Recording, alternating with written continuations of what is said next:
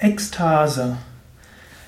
Ekstase bedeutet außer sich sein. Ik heißt etwas mit außer und Stase hat etwas mit Sein zu tun. Ekstase ist ein Zustand der Begeisterung. Ekstase ist ein Zustand der rauschhaften Trance und eben auch verbunden mit Kontrollverlust durch den Verstand.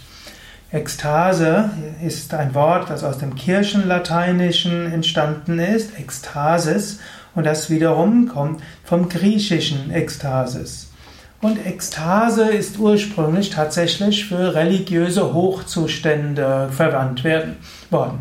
In der christlichen Mystik, wenn die Mystiker ganz bei Gott waren, dann waren sie am Zustand der Ekstase. Hm, sie haben nicht mehr bewusst den Verstand kontrolliert, sie waren voller Freude und Gottes, äh, Gottes Erfahrung und äh, Licht, Weite und so weiter. Schließlich wurde dann der Ausdruck Ekstase verwendet für jede große Freude. Also heutzutage sagt man auch, er ist in Ekstase, weil er ein Examen gut bestanden hat oder seinen Job gekriegt hat oder eine neue Wohnung gefunden hat. Das soll einfach heißen große Freude, hm, so etwas wie Euphorie. Aber das, den Ausdruck Ekstase kann man auch verwenden weiter im spirituell-mystischen Bereich. Menschen, die spirituelle Praktiken machen, kommen manchmal in einen Zustand, der jenseits des Egos und jenseits des Verstandes ist. Es ist ein Zustand, wo man plötzlich Körperbewusstsein weitestgehend verliert, wo man den Verlust des Egos hat, wo man nicht mehr bewusst steuert, wo man sich in einer höheren Wirklichkeit geborgen fühlt und dann kann auch alles Mögliche entstehen. In unserer westlichen Kultur haben wir da ein bisschen Angst davor. Ich weiß, wovon ich spreche. Ich lebe ja in einem Yoga-Ashram und da geschieht es durchaus, dass Menschen immer wieder Ekstase-Erlebnisse haben. Sei es, dass sie intensives Pranayama üben, häufiger noch bei, hm, bei viel Mantra singen oder auch bei anderen besonderen spirituellen Praktiken. Und dann kann es passieren, dass sie plötzlich die, ja, die Normalbewusstheit verlieren, dass Freudentränen aus ihnen herauskommen. Zum Teil werden sie dann physisch nicht ansprechbar und so weiter. Die Zustände dauern typischerweise höchstens 20 Minuten und danach sind sie voller Energie und Freude, es sei denn, sie machen sich Sorgen und andere machen sich Sorgen. Man kann sagen, in unserer heutigen westlichen, insbesondere mitteleuropäischen Kultur gibt es keine große Ekstase-Toleranz. Wir haben keinen Raum für Ekstase. Vielleicht auch deshalb neigen Menschen dann sehr stark zu Drogen, Alkohol und letztlich Enthusiasmus bei Fußballspielen. Dort kann man plötzlich intensive Erfahrungen machen. Wenn man Ekstase-Erfahrungen ohne Alkohol oder Drogen macht und ohne in einem Fußballstadion zu sein, gilt das als unnormal. Die Leute haben Angst davon.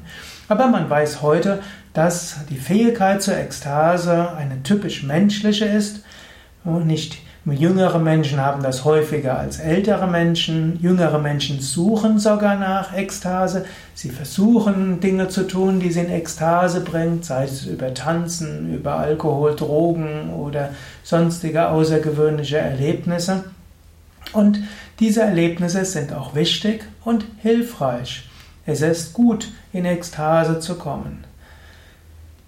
Ja, du kannst dort selbst noch weiter drüber nachdenken und vielleicht, wenn du mal in einer spirituellen Gemeinschaft bist oder einem großen spirituellen Erlebnis und du siehst da Menschen, die vielleicht ein bisschen zucken oder die plötzlich den Kopf nach hinten geben oder irgendwo wilde Bewegungen machen, hab nicht gleich Angst um deren Gesundheit. Freue dich mit ihnen, sie erleben gerade Großartiges. Und wenn jemand aus einem solchen Ekstase-Erlebnis rauskommt, dann ermutige ihn und ja, gib ihm das Gefühl von Vertrauen, denn manche Menschen wissen selbst nicht, was sie, wie sie damit umgehen sollen. Und wenn du andere triffst, die so ein bisschen Angst dabei haben, wenn sie andere dort sehen, dann sage ihnen, dass es eine typisch menschliche Fähigkeit ist und dass sie typischerweise bis maximal 20 Minuten dauert und dann ist wieder alles im Normalbereich.